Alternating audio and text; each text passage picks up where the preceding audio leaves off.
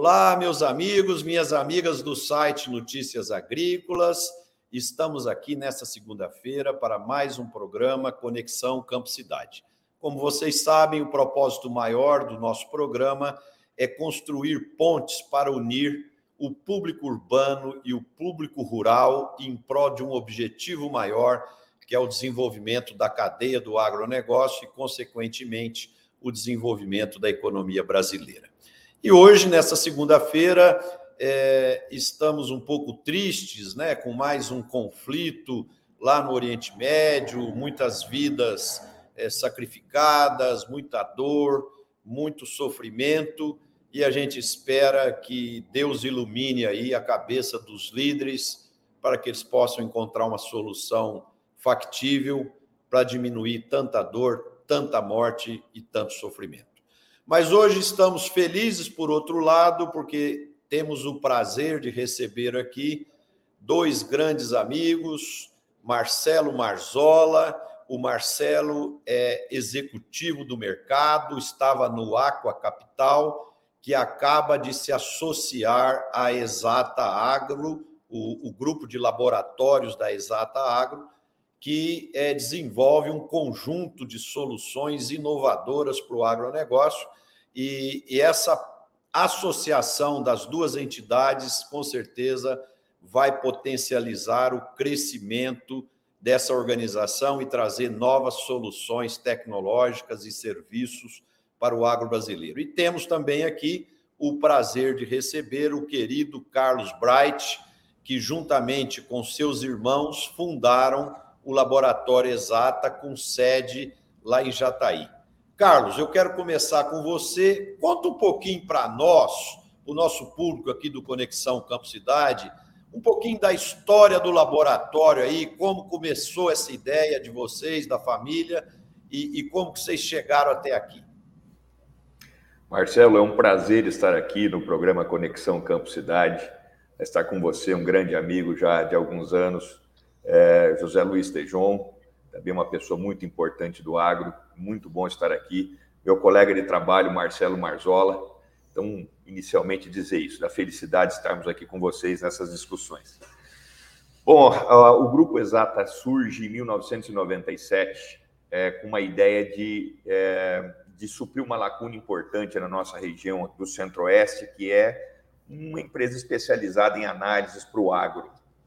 Até então, muitos produtores rurais da nossa região encaminhavam suas análises para laboratórios de Campinas, né, laboratórios aí de outras capitais, Cuiabá e até Mato, Grosso, até Mato Grosso do Sul, é, Rio Grande do Sul, Paraná, enfim, né, para outras cidades aí de outros estados, e isso demorava muito. Era uma época que a gente utilizava o fax, a internet estava começando então, a maior parte do, dessas comunicações era feita via telefone ou via fax. Então, você tinha um transporte até a cidade, depois até realizar análise, devolver o relatório de ensaio, enfim, isso demorava. Então, juntamos os quatro irmãos. É, na época, eu já como engenheiro químico e o meu irmão mais velho como engenheiro agrônomo, é, iniciamos aí os trabalhos de montar uma empresa que pudesse trabalhar nessa área de análise de solo, análise de fertilizantes, análises de folhas né, e demais análises voltadas para o agro. E nós iniciamos com uma empresa é, bem pequena, né, numa casa, a cozinha da casa era basicamente ali o, o local onde a gente fazia as análises, as principais análises. Então, conseguimos fazer aí 15 amostras, 20 amostras de solo por semana. Né? Então, o crescimento foi tanto, hoje a gente consegue fazer entre 7 e 8 mil amostras por dia. Né? É, e naquela época, então, era uma coisa bem pequena, bem artesanal, tínhamos ali dois, os quatro irmãos, mais dois funcionários que ajudavam em todo esse processo. Mas o foco da empresa sempre foi atender o nosso cliente com a melhor tecnologia possível é, e está sempre evoluindo. Né? O Grupo Exata Brasil nunca parou de investir um ano sequer em tecnologia, né? em, em software para controle de todos os processos químicos, investir em pessoas. Né? Nós temos funcionários que têm 23 anos de casa, quer dizer, praticamente a idade quase de fundação do grupo.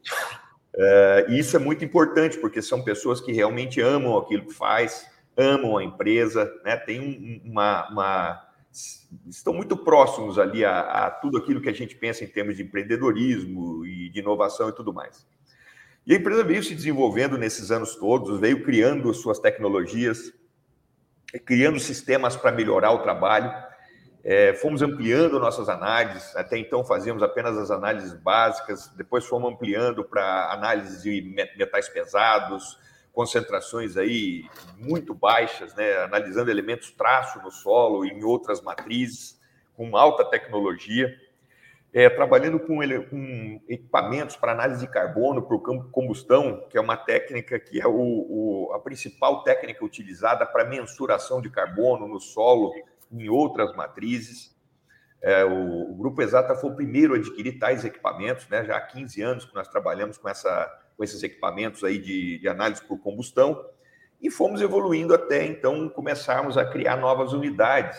Então, criamos em 2009 Mato Grosso do Sul, depois criamos em 2012 Bahia, né, oeste da Bahia, Luiz Eduardo Magalhães, e posteriormente agora a, a nossa caçulinha é, é, Cuiabá, no Mato Grosso. Então, são empresas, a empresa ela, houve, ela, ela conseguiu fazer um trabalho de uniformização né, dos seus processos, de forma que todos eles ficassem muito padronizados.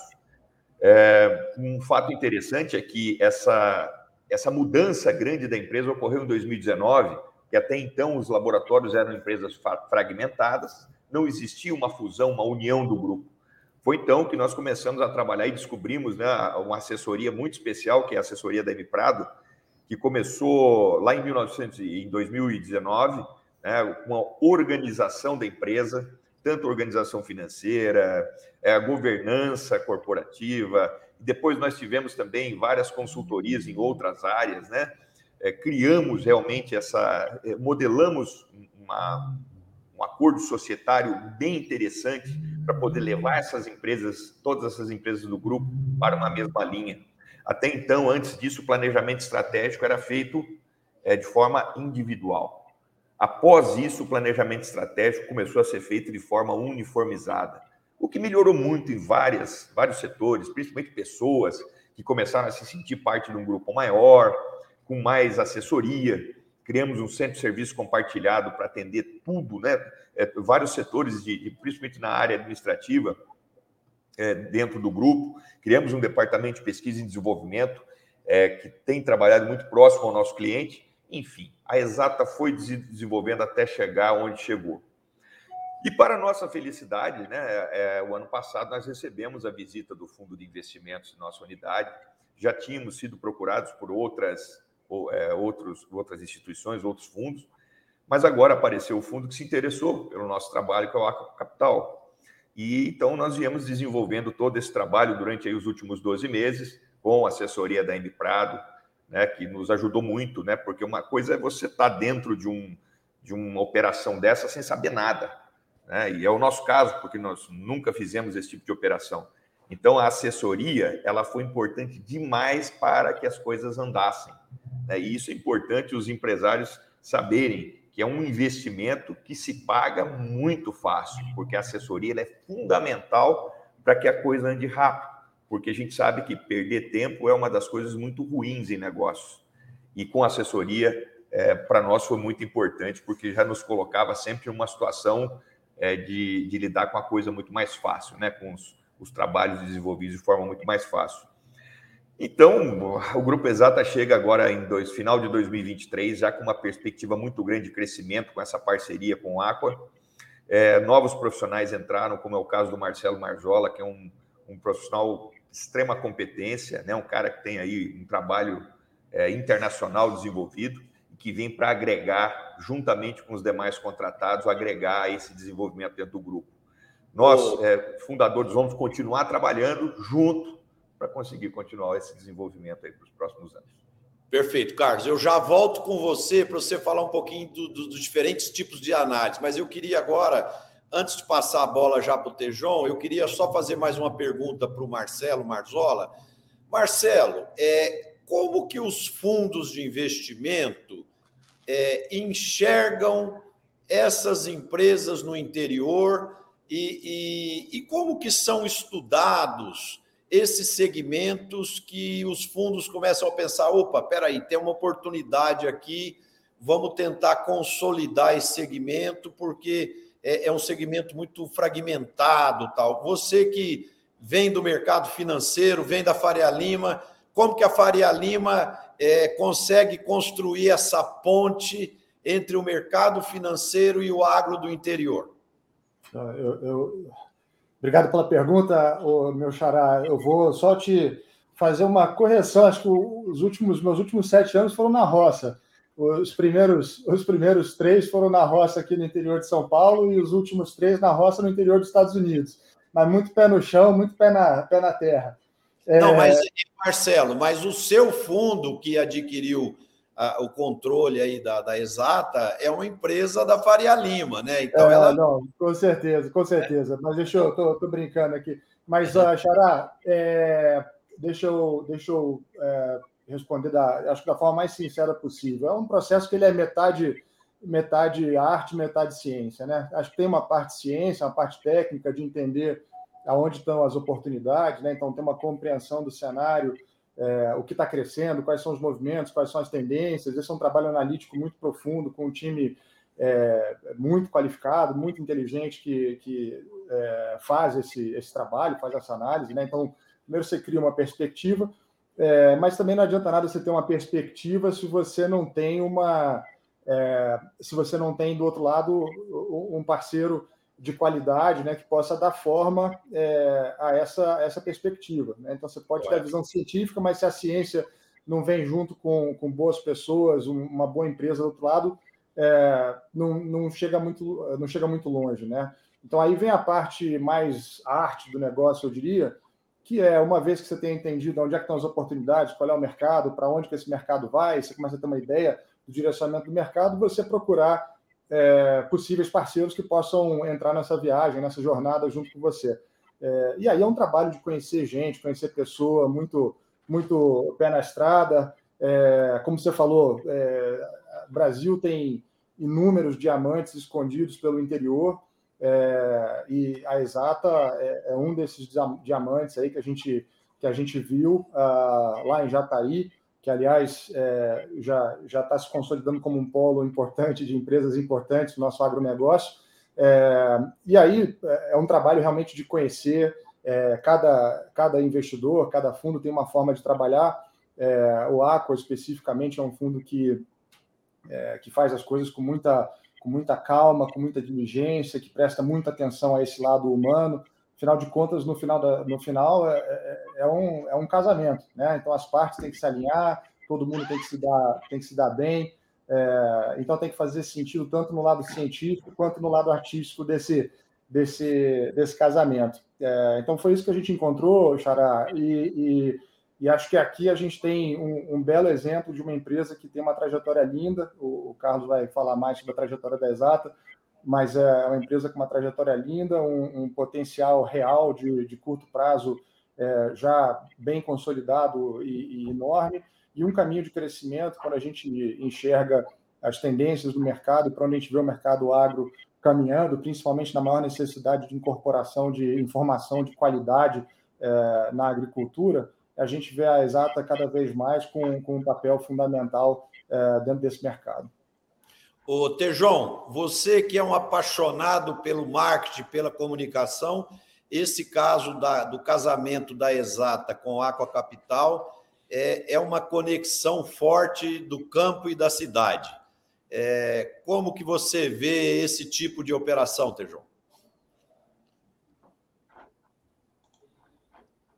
Microfone fechado. Olá, olá. Chegou, né? Eu vejo, Marcelo, de, uma forma mais, cada vez mais frequente. Eu tenho aqui duas questões, uma para o Carlos, outra para o Marcelo.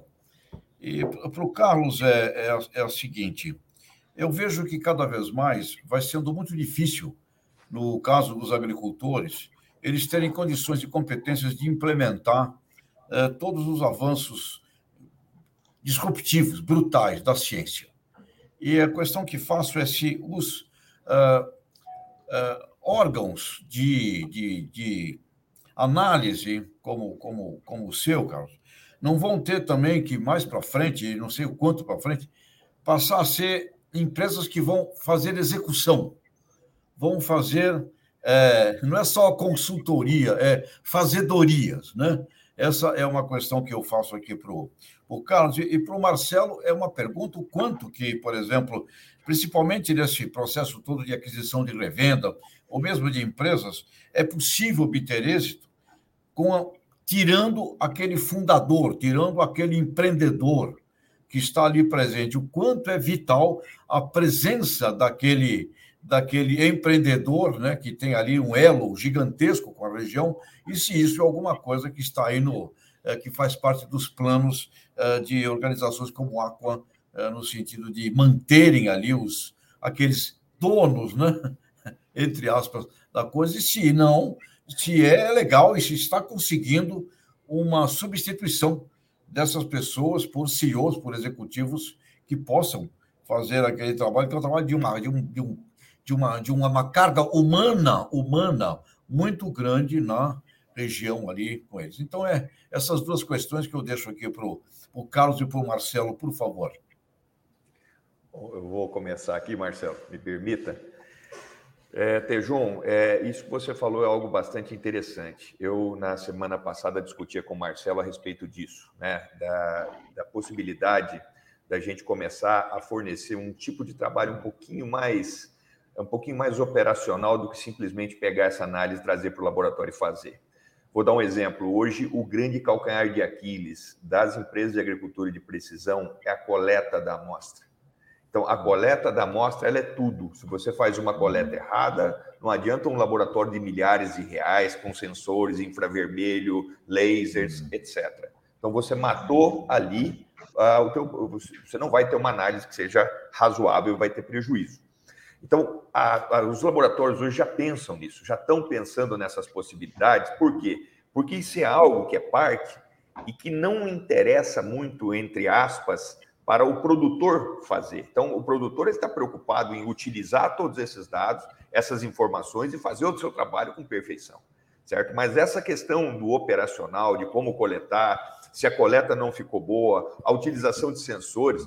Por exemplo, hoje nós podemos utilizar um sensor de infravermelho dentro de uma máquina dessa.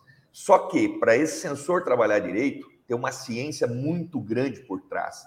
Tem uma estatística, uma quimiometria que não é trivial. Então, o produtor ele terá dificuldade de fazer isso. Mas ele pode tirar resultados de dentro da, da área dele muito rápidos? Pode. Né? Com esses sensores, ele vai conseguir fazer isso. Mas se não tiver um suporte por trás, um suporte científico, e que junto com esses sensores, possa trabalhar com a tecnologia tradicional para o modelagem.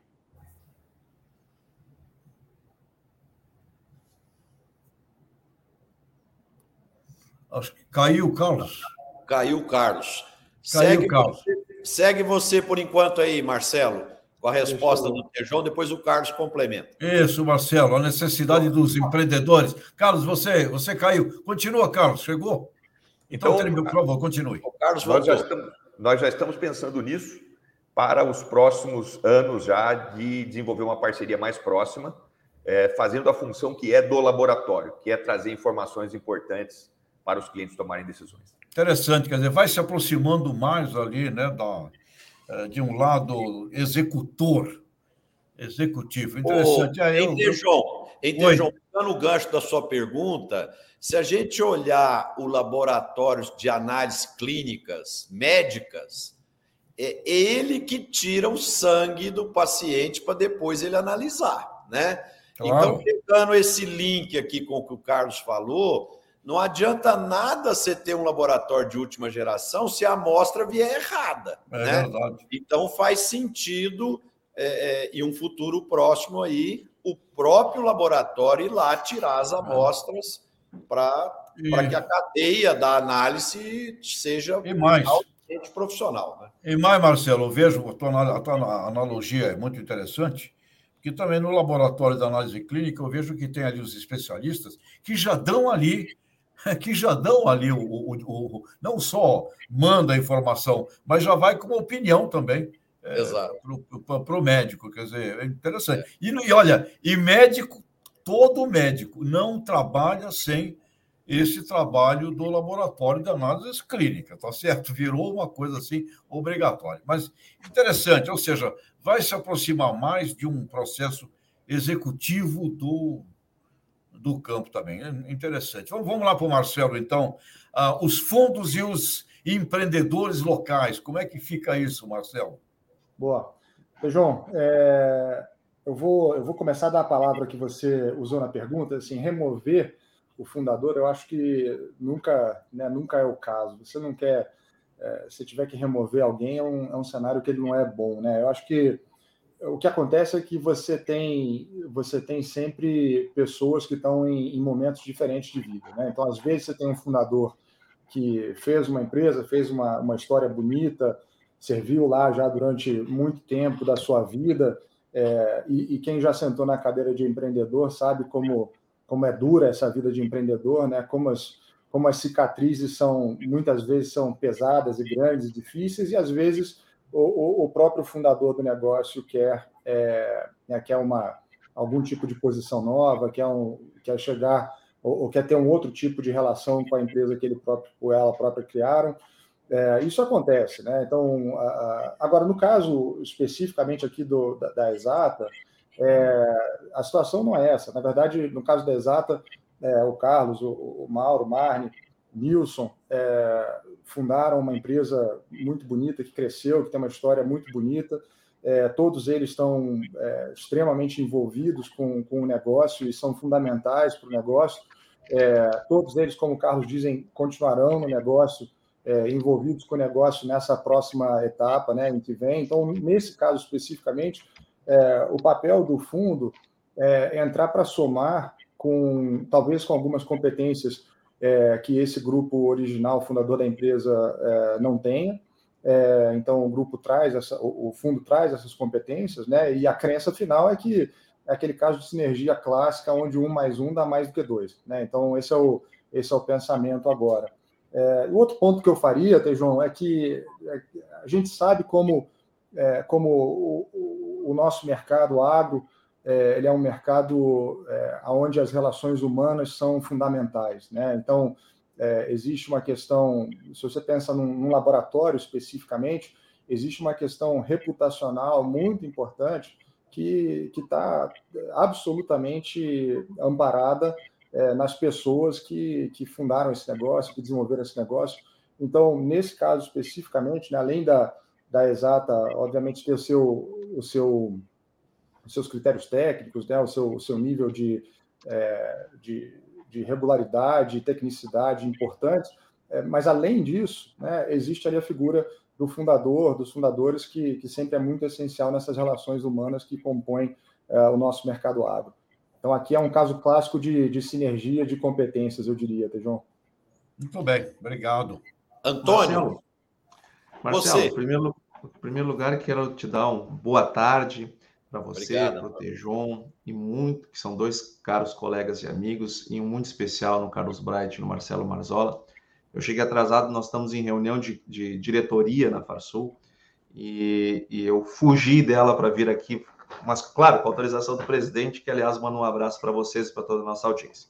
Ah, obrigado. Nós, é, é, eu queria trazer aqui um, uma pitada, um, um pouco da, da, da minha experiência, do meu conhecimento, e vou fazer umas perguntas um pouco difíceis aqui para os nossos, nossos membros hoje do nosso programa. É, eu tenho, eu, antes de fazer a pergunta, eu quero, eu quero trazer uma, duas convicções que eu tenho. A primeira delas, Marcelo e Carlos, que vai haver uma concentração muito forte no setor de revendas de insumo, sobretudo no sul, onde tem um mercado ainda bastante pulverizado. Eu não tenho a menor dúvida disso. Vai acontecer com as revendas o que aconteceu com as farmácias um tempo atrás. Uh, mais escala vai, vai tornar os negócios cada vez mais uh, atraentes, mais competitivos, e os menores vão ter muito problema. Sobretudo aqueles menores com problemas de gestão. E o segundo e a segunda convicção que eu tenho é que muita gente vai doar as suas, as suas empresas para os fundos de private equity. E a culpa não vai ser dos fundos de private equity. Isso é importante dizer. A culpa é do gestor, que não sabe nem o valor do seu negócio, que não, não tem um valuation, coisa do tipo. Se eu vivi, Marcelo, na minha empresa, que mais de uma vez nós fomos chamados, assim como a sua também passa por essa, esse tipo de situação. Nós somos chamados para fazer uma, uma avaliação e a gente vê que a pessoa está super é, é, por fora do que é de fato o negócio dela.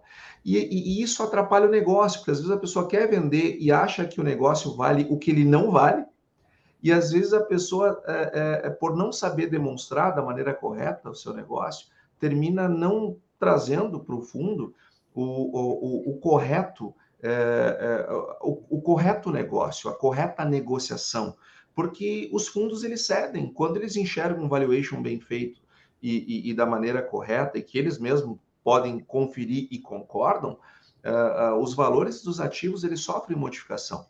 O problema é que e, e aí por que eu estou dizendo tudo isso? Porque nós no agro estamos vivendo isso talvez pela primeira vez um processo de M&A com essa intensidade. E, e, e, essa é uma, é, uma, é uma evolução dos nossos gestores que nós vamos ter que fazer rápido e nós não estamos andando na velocidade de que o, de que o mercado exige. Quando nós olhamos lá Estados Unidos, olha a concentração que é nos Estados Unidos nesse mercado. Quando olha na Europa, ou seja, vai acontecer aqui. E eu pergunto, os nossos empresários estão preparados para isso? E aí, às vezes, a gente vê algumas a, a performance lá de, de private equities que são do agro, é, tendo uma performance um pouco pior. Pô, às vezes, às vezes é por, pela, pela compra de um ativo que o cara foi lá, acreditou e não era bem aquilo.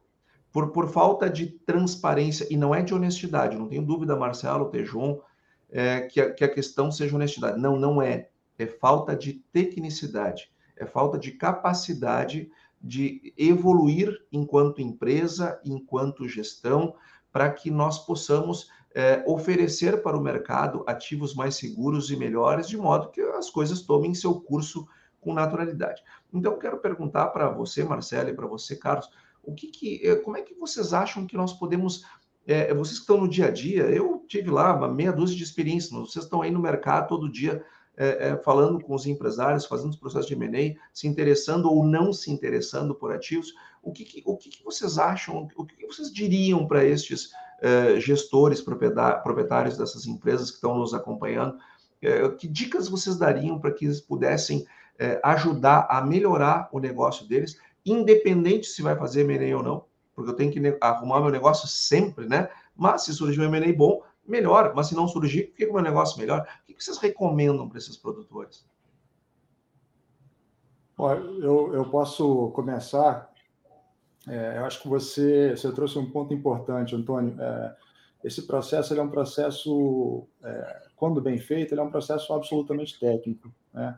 É, então, o valor da empresa, apesar de você ter é, né, quando você está determinando o valor de um negócio, você está sempre falando um pouco de futurologia e um pouco de presente, é, mas apesar de ser um pouco futurologia, não é uma futurologia que ela é absolutamente arbitrária, né? ela é uma, é uma futurologia que ela é amparada em algumas práticas, em algumas, algumas melhores práticas que já são consolidadas, documentadas, e que, honestamente, quando você olha para esse mundo de, de determinação de valor de negócio, é, não é um, um, mercado que surgiu há, há poucos anos, né? é um mercado que os grandes autores, os grandes professores que determinam a forma como se faz isso, estão aí já há algumas décadas e essas metodologias bastante bem consolidadas há bastante, há bastante tempo já. Né?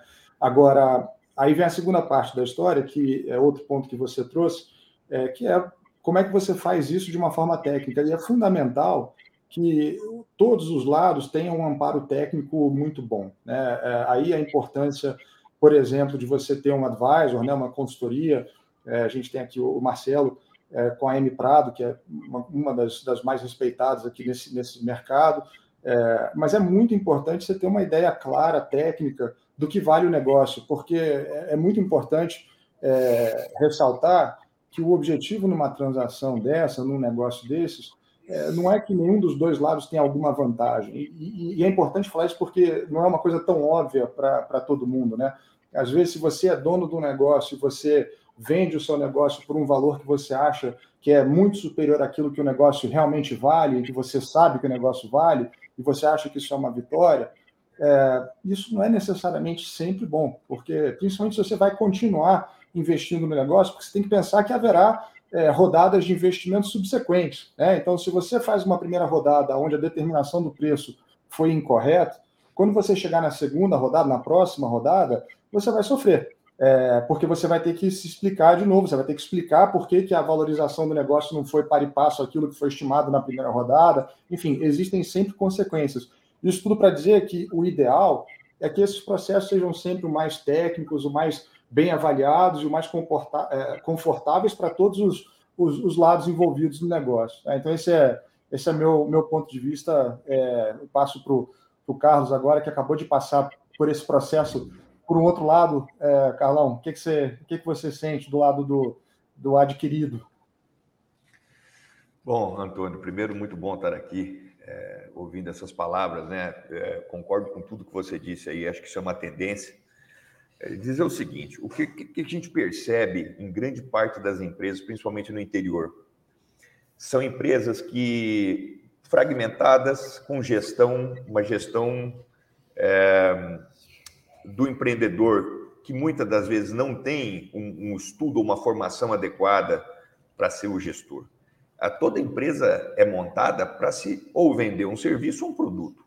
Muitas vezes o cara é bom naquilo, o cara é bom vendedor, vai montar uma indústria de insumo, uma empresa de insumos, ou para distribuir ou para fabricar. Isso já a gente viu muitas vezes.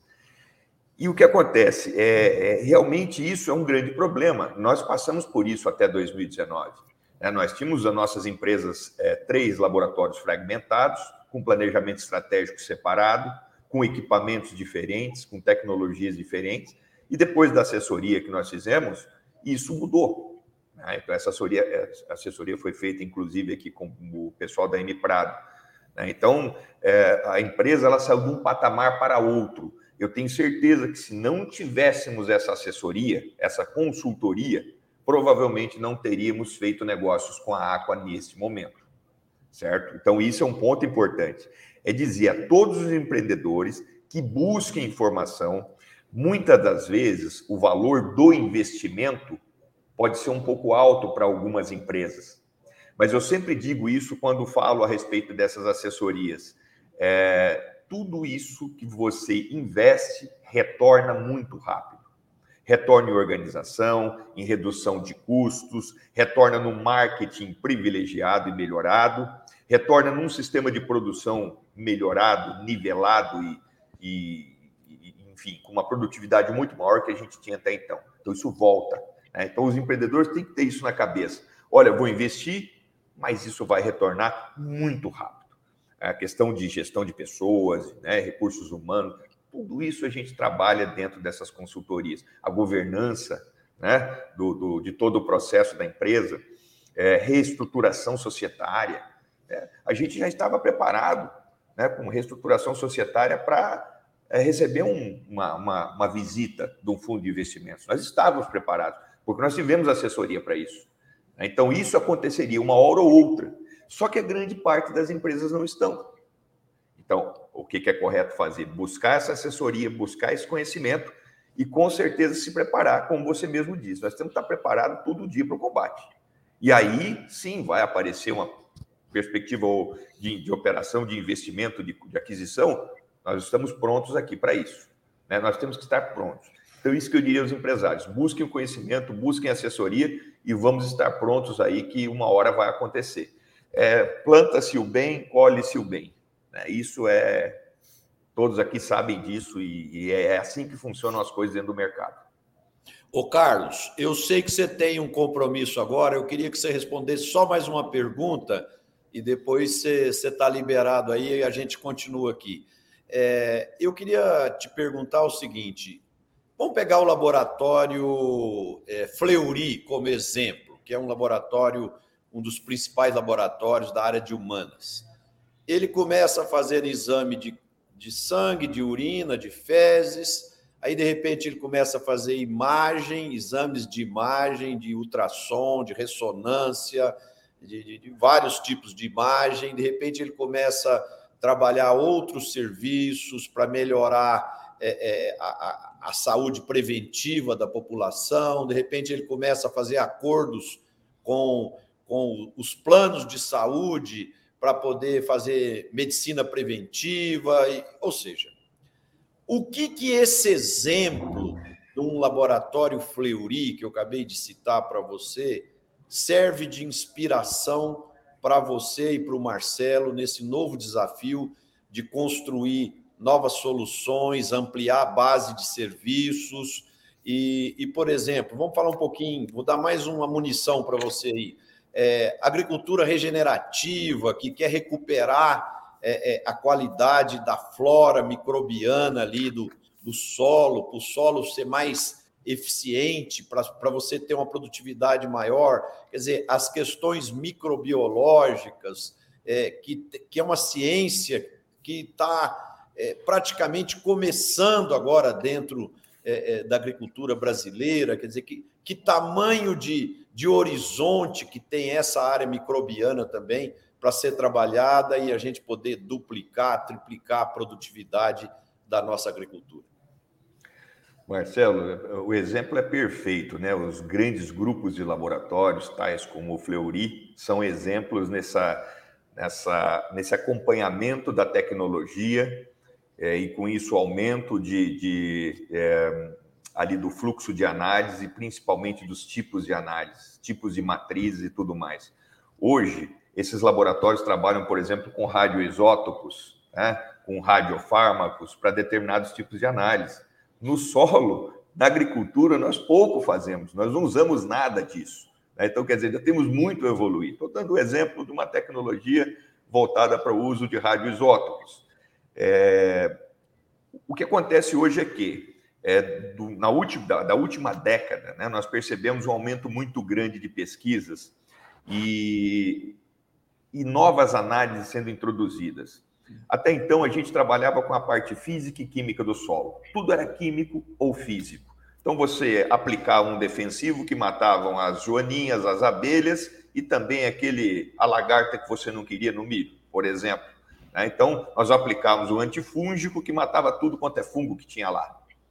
Hoje, nós já temos uma tecnologia que vem sendo estudada e o Brasil é líder nessas tecnologias de biológicos. Então, várias empresas aí crescendo, se desenvolvendo. Nós temos uma aqui na nossa cidade, o Marcelo citou, né, a respeito do, de Jataí. Jataí é uma cidade que tem produzido muitas empresas interessantes, né? Essa é a Solubio, que está aqui conosco é, desde 2018 aqui na, na cidade e que tem desenvolvido cada vez novas tecnologias aí, melhorando as suas tecnologias nessas áreas. O que acontece é que agora nós começamos a trabalhar com análises metagenômicas, por exemplo. Nós queremos saber que microorganismo eu tenho no solo ou tenho na minha planta. Eu quero saber se aquele microorganismo de interesse está lá eu quero saber se tem algum microorganismo patógeno que nós deveríamos eliminar que está lá. Então, hoje, a, além das bactérias e dos fungos, as pesquisas já estão indo muito para o lado de vírus. Então, logo, logo nós teremos que fazer análise desses né, dos vírus e também algas, microalgas. Né? Então, isso é um trabalho que já está sendo desenvolvido, já está sendo pesquisado e são e, e cujas perspectivas são muito interessantes para o futuro.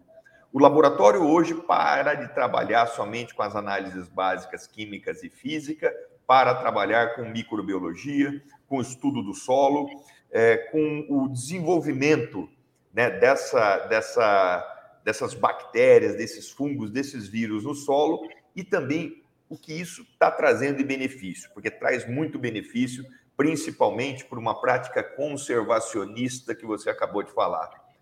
Aí vem as análises de carbono, né? nós sabemos que o solo fixa muito carbono e nós queremos saber agora aonde tudo isso entra. Aí isso vai entrar num desenvolvimento e numa prática é, de agricultura muito avançada, muito preocupada com o meio ambiente e com certeza teremos aumentos expressivos de produtividade. Biológicos vêm substituir químico? Não. Assim como na química, tudo é equilíbrio. A natureza busca o equilíbrio. Então, nós vamos chegar a um ponto que nós vamos ter um equilíbrio nesse solo, naquelas solos cuja prática são é, conservacionistas, e vamos com isso ter muito mais produtividade, com, muito, com menor impacto ambiental E daí vem a necessidade do monitoramento desse solo por parte dos laboratórios. Hoje, um laboratório ele não, do agro ele não pode abrir pensando em fazer análise química e física.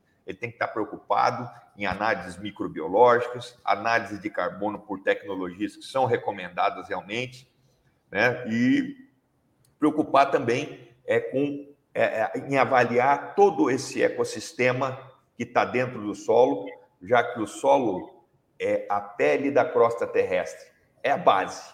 A gente só produz piso e solo. Então, aí eu diria que está o futuro, né, o presente já caminhando para o futuro dessas novas análises. Marcelo, você quer complementar? É, eu acho que o, acho que o Carlos é, colocou os principais pontos aqui, Marcelo. É, eu diria que tem, é, quando a gente pensa em agricultura regenerativa, né, a agricultura regenerativa, de uma forma muito ampla, e como eu entendo ela, é a gente usar a força da natureza é, a nosso favor. Né? é, ao invés de remar contra a natureza, é a gente entender a natureza e, e realmente usar essa, essa grande, esse grande potencial que a natureza tem para contribuir é, no processo produtivo. Né? É, para fazer isso, é, a gente precisa entender, a gente precisa ouvir a natureza, precisa saber o que, que a natureza está nos dando e aonde ela está pedindo ajuda. Né? E a única forma de você fazer isso é trazendo informações. Né? Então, quando, quando o agricultor, a agricultora vai para o campo, ela olha, ele ou ela olha para o campo e ele começa a ver uh, que uma folha está amarelando, ou que começa a ter ali algum tipo de, algum tipo de praga invadindo, ele está fazendo esse processo de ir para o campo e entender. Né? A questão é que cada vez mais a gente precisa de duas coisas. Né? A gente precisa aprender a trabalhar com uma quantidade maior de informações. Né? Então, cada vez mais a gente tem mais informações e, e, o agricultor sofre com isso, né? Você tem uma, uma enxurrada de informações que você tem que dar conta e você não sabe nem por onde começar direito. E a segunda coisa é que a velocidade de desenvolvimento dos, dos desafios que o agricultor enfrenta, ela, ela tem crescido tanto que o tratamento ele precisa ser cada vez mais precoce. Então, quando você começa a ver que a folha está amarelando, ali talvez já seja tarde demais para você começar a fazer um tratamento. E hoje a gente já tem tecnologias que nos permitem entender o que está acontecendo no solo, nas folhas, na seiva, e é, de, uma, de uma forma muito uh, precoce, né? é, que é quase um, cultivo é, é, é, antes de você ter qualquer espécie de problema, ou é quase um cultivo proativo, vamos dizer assim, para que você não chegue sequer até o problema. Então, hoje, o papel do, do laboratório é, no fornecimento dessas informações, tanto para ajudar a entender quais são as informações relevantes, quanto para trazer essas informações através da tecnologia da, da forma mais eficaz possível, é, ele se torna cada vez mais indispensável do nosso ponto de vista. Legal. Bom, o Carlos, você, o Carlos vai ter que sair. Obrigado aí pela presença, Carlos. Você quer deixar alguma mensagem final aí? Bom, gostaria de agradecer mais uma vez o Marcelo pela oportunidade de estar aqui. Estamos sempre à disposição aí de vocês para o que precisarem, para essas discussões muito boas que ocorrem sempre nesse programa. E deixar aí mais uma vez o nosso nome à disposição estamos aí. Obrigado ao Tejon, obrigado, Antônio aí. Muito bom participar com vocês aqui. Um abraço, Marcelo. Obrigado, obrigado Carlos. O, o, Antônio, eu queria deixar uma pergunta para você e o Tejon aí, e para o Marcelo também. Como que vocês estão vendo esse conflito no Oriente Médio e como isso, nós temos muitos internautas aqui preocupados, como isso pode afetar a vida e a, as atividades do nosso agronegócio, seja em relação aos insumos, em relação ao preço das commodities, os combustíveis. É, qual a sua visão, Antônio? Bom, Marcelo, em primeiro lugar, eu acho que tem a questão humana, né? Que é lamentável que tenha havido esse ataque covarde ao Estado de Israel por um grupo terrorista uh, e que tenha todos esses desdobramentos. Uh, o impacto que isso vai ter no agronegócio vai depender da extensão desse problema, porque a, a, a, não é Israel que vai mudar a, a geoeconomia dos produtos do agro, mas o Oriente Médio pode, porque o Oriente Médio é um grande consumidor dos produtos brasileiros, inclusive aqueles que vendemos com maior valor agregado. Então, preocupa sim sobretudo as, as proteínas nos preocupa. Isso nós estamos falando dos impactos diretos, numa eventual escalada dessa guerra para a região, como já aconteceu em outras vezes, embora nós desejamos que não chegue a esse ponto. Uh, e tem aqueles impactos claramente indiretos, como, por exemplo, o que acontece no petróleo, que, que vai determinando uma pressão maior sobre a Petrobras para um reajuste do preço dos combustíveis, entre eles o diesel, tão utilizado nessa época do ano pelos produtores rurais para fazerem a sua safra. Diesel esse que já está com uma defasagem em relação a, a, ao mercado internacional. Então, Marcelo, sim, a gente, é, nós nos preocupamos com, com, o que está acontecendo. Isso tem uma, é, isso tem desdobramentos que podem ser pequenos, como é o que eu espero, mas se isso escalar para um conflito maior envolvendo outras, outros países do Oriente Médio, aí nós poderemos ter impactos bem mais significativos uh, uh, no nosso setor. Mas acredito que não vai acontecer. Mas também quero chamar a atenção, Marcelo, para algo que aconteceu na, na semana passada, que para mim, neste momento, do ponto de vista econômico e para o agro, tá? Não falando do ponto de vista humano, mas para o agro e para a economia global, talvez tenha até mais impacto, que é a alta dos, dos juros americanos. Os treasuries de 10 anos passaram dos 4,60 na semana passada. Isso, isso, os treasuries de 10 anos são os, os títulos mais seguros do mundo. E quando eles batem um nível tão elevado, eles atraem muitos dólares para lá, para o, para o terreno americano, fazendo com que as taxas de câmbio subam no mundo inteiro.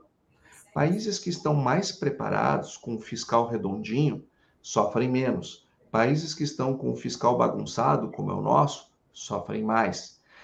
E isto prenuncia crise, porque a última vez que esses treasuries estiveram nesse patamar que estão foi antes da crise de, 2000, de 2008, isso aconteceu em 2007. Ou seja, nós tivemos o, o relatório de empregos nos Estados Unidos alto, nós tivemos os treasuries de 10 anos batendo níveis muito elevados, nós estamos com a inflação ao nível do produtor se elevando de novo nos Estados Unidos. Nós temos, todo, nós temos todos os, ah, os PMIs americanos é, se aquecendo, ou seja, tudo leva a crer que o Fed terá que elevar mais os juros. Agora, ao fazê-lo, ele torna o sistema financeiro americano ainda mais frágil. Do outro lado do mundo tem uma China, que tem um quinto do seu, um quarto, um quinto do seu PIB atrelado à construção civil, que não que, que está ruindo com as suas incorporadoras quebrando, puxando o sistema financeiro chinês para um buraco. Então, tem nos Estados Unidos um fator de puxar o sistema financeiro para o buraco, e na China, que é a segunda maior economia do mundo, puxando o sistema financeiro para o buraco. Percebe que um, um, nós estamos caminhando na beira do precipício? Se vamos ter uma crise global, não sei. Espero que não essa é a minha torcida, mas nós estamos com um nível de risco elevado o suficiente para aquele produtor que tem um bom contrato para fechar para o ano que vem e que está esperando 50 centavos a mais, ele pense bem. Porque além de todo esse complexo cenário que já vem acontecendo, nós tivemos um novo conflito armado. Ou seja, o mundo não está para correr riscos. O mundo está para fazer negócios mais certos, negócios, o, o, o passarinho que está para pegar o passarinho que está na mão e não o passarinho que está voando. Então, Marcelo, é, o problema do, do conflito ele é adicional a um problema maior que infelizmente já vinha acontecendo. Com certeza. E João? Meus caros, meus caros amigos, olha, eu tive um mestre, e a gente tem mestre quando a gente dá sorte, né? O meu mestre foi Suji Nishimura, fundador da Jato, com quem eu convivi dos meus 22 anos até os meus 29. E crise sempre existiu. Sempre. E Nishimura não tinha medo da crise, porque ele trabalhava com a consciência de que sempre teve crise.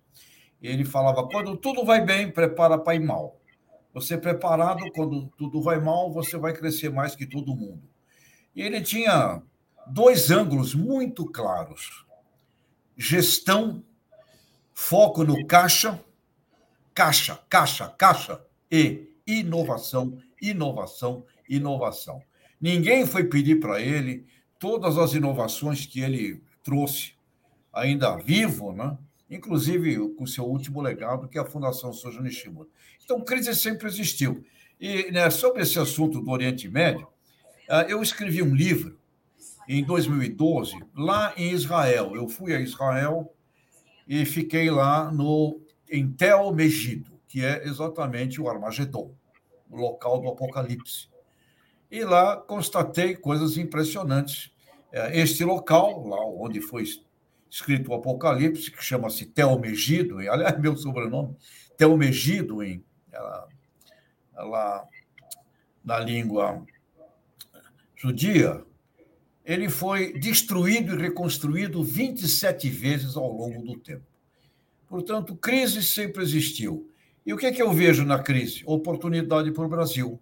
Oportunidade para o Brasil, oportunidade para o Brasil. Acelerar consideravelmente o nosso plano de fertilizantes, acelerar consideravelmente nosso plano de bioinsumos, acelerar uh, espetacularmente nosso programa de acesso a mercados, diversificação, é oportunidade. Portanto, se olharmos isso com a visão da oportunidade da crise e, ao mesmo tempo, que os fundamentos do velho Sunji Nishimura, tudo isso significa podermos ir melhor do que antes. Agora, humanamente falando, sem dúvida alguma, é mais um desses desastres gigantescos que, infelizmente, acompanham a humanidade. Mas essa é a minha visão. Marcelo, meu querido, uh, os dois Marcelos, né? E o meu querido amigo Antônio da Luz. Crise, bem-vinda. Ela faz parte do show da vida. Vamos a ela. Marcelo, seus comentários sobre essa questão do Oriente Médio em relação ao agro, por favor. É, eu, vou, eu vou ecoar aqui o que tanto o Tejon quanto o Antônio disseram na dimensão humana, é, que, na minha opinião, é a mais relevante de todas. É, é, é um absurdo, é triste, não, não há mais o que falar sobre isso, não há o suficiente que a gente possa falar sobre isso. É, e eu vou também, é, acho que pegar um pouco do gancho aqui no que o Tejon falou, eu acho que do ponto de vista de gestão, é, não é um momento para colocar o farol alto. Né? A neblina está forte na frente. Se você coloca o farol alto, você não vai enxergar o que está lá na frente, né? muito pelo contrário. Então, é um momento de gestão de curto prazo, de caixa, é, da rotina, do dia a dia, da boa execução, principalmente do caixa. Acho que esse é o, o impacto que a gente tem agora prático para os negócios, é ficar atento ao curto prazo, ficar atento à movimentação do mercado, porque tentar adivinhar o que vai acontecer agora é, é realmente muito, muito difícil. Verdade. Bom, gente, é, estamos caminhando para o fechamento já do nosso programa. Queria dizer aos nossos internautas que gostaram aí das discussões, bote um like, compartilhe com seus amigos, com seus familiares, para que o nosso programa cumpra seu objetivo maior de unir aí o público urbano e o público rural. E, e para a gente fechar o programa, nós vamos fazer aquela rodada tradicional do final, né? E eu quero começar com você, Marcelo, nosso convidado. É, um minuto aí, a sua mensagem final para o nosso público, por favor. Bom, eu acho que a gente está num momento de mercado é, delicado, como a gente encerrou aqui falando. É, então, é um mercado que ele inspira cuidado, inspira atenção, inspira uma boa gestão de curto prazo. É, mas, assim como o Tejon, eu sou otimista. É, eu acredito que é, nós vamos encontrar é, um caminho é, para superar essa crise, esse momento. e do ponto de vista do mercado macro, eu, eu sigo bastante entusiasmado. Eu, eu acho que, tanto para nós na, na Exata, quanto para o mercado agro como um todo, esse é um momento é, extremamente é, promissor. Né? Acho que as empresas estão cada vez mais se movimentando para trazer informação de qualidade, para conseguir é, fazer um trabalho cada vez mais técnico. Né? A gente falou sobre isso no comecinho, a importância da boa lida técnica. Na, a gente falou na frente do, do, do M&A, da operação é, financeira, é, mas é a mesma coisa na, na, na gestão operacional, é, na gestão produtiva. É, então, é, isso foi talvez o principal propulsor aí desse, desse negócio com a Exata foi entender a importância crescente das informações no dia a dia do agricultor, é, e a Exata é, vai continuar cumprindo esse papel de estar lá presente, ajudando o produtor a lidar com essa enxurrada de informações, o que, que funciona é, e por quê, né, e qual a qualidade dessas informações. No final das contas, a Exata é, um, é uma empresa de informação, então a gente vai continuar fazendo esse papel e eu espero que a gente continue construindo nessa jornada bonita que, o, que os irmãos Bright é, fizeram até agora é, e trilharam esse caminho bonito e, e vislumbram um caminho ainda mais bonito pela frente para a Exata. Então, termino agradecendo aqui você, Marcelo, Antônio, uh, Tejon, prazer estar aqui com vocês e sempre à disposição para ajudar como puder. Antônio, o, o, Marcelo, muito obrigado aí pelo seu tempo, pela sua disponibilidade e, e, foi um prazer ter você aqui conosco, viu? Obrigado mesmo. Antônio, sua mensagem final, amigo. Bom, Marcelo, eu quero agradecer a presença do Marcelo Marzola, eu quero agradecer também a do Carlos, é, por nos ajudar a fazer esse programa de hoje com tanta qualidade. E eu acho que fica um recado bastante claro para aquele empresário é, que é de um ramo que vem dando muito certo, que é o ramo do agronegócio, sobretudo a cadeia de insumos, tem apresentado um crescimento do, quando a gente pega o PIB do agronegócio e olha a cadeia de insumo, o pessoal tem dado um show, só que é importante se preparar. Se preparar porque vai haver uma concentração de mercado, e no dia que houver essa concentração de mercado, quando ela chegar perto da sua porta, só tem três possibilidades. Ou você vai crescer para comprar e ser um dos grandes, ou você vai se organizar para vender bem seu ativo, ou você vai sumir. Não há uma quarta possibilidade. Só tem essas três. E para, qual, e para qualquer uma dessas que nos interessa, que é ou crescer, prosperar e ser um dos grandes, ou então organizarmos o nosso negócio para fazer um excelente negócio e aposentar os sócios, para qualquer uma das duas, precisa um olhar sobre a gestão, principalmente a gestão financeira, mas as outras áreas da gestão também, a questão do, do, do fiscal, a questão da gestão de pessoas e assim por diante, todos os níveis de processos. Agora, a gestão financeira, não tenha dúvida. Então, se prepare para o óbvio, se prepare para o que vem, porque pode levar seis meses, pode levar cinco anos, pode levar dez, mas vai chegar. E quanto mais tempo nós retardarmos esse processo, mais fraco fica o agronegócio.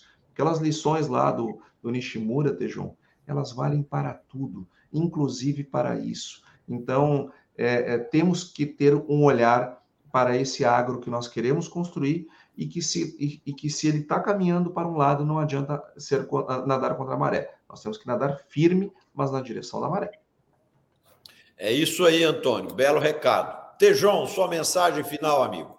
Tudo bem, obrigado, Marcelo Marzola, por sua presença com a gente, brilhante trabalho. É, meu Antônio, da luz, sempre uma luz iluminando, né, de norte a sul, eu diria, viu? Que não, aliás, era uma, um filme, era uma propaganda linda da Vale, viu? É, então, o Antônio da Luz ilumina não só o sul, ilumina de norte a sul, e meu querido irmão, amigo Marcelo, que eu admiro tanto. Olha, eu queria deixar aqui uma coisa interessante, um último recado. Eu conversei com Alessandro Garderman, presidente do conselho da Biogás, Associação Brasileira do Biogás e perguntei: escuta, esse negócio que é feito de esterco, de dejeto, de lixo, é um, uma riqueza maravilhosa. O quanto nós estamos usando isso aqui no Brasil? Ele me disse apenas 2% do potencial. Então fica aqui, perante um mundo de crises e cheio de oportunidades, pessoal, não dá para transformar todos os resíduos dejeto de suíno, de ave, das vacas. Não dá para transformar isso tudo em biofertilizante, em bioeletricidade, em biometano. Dá sim.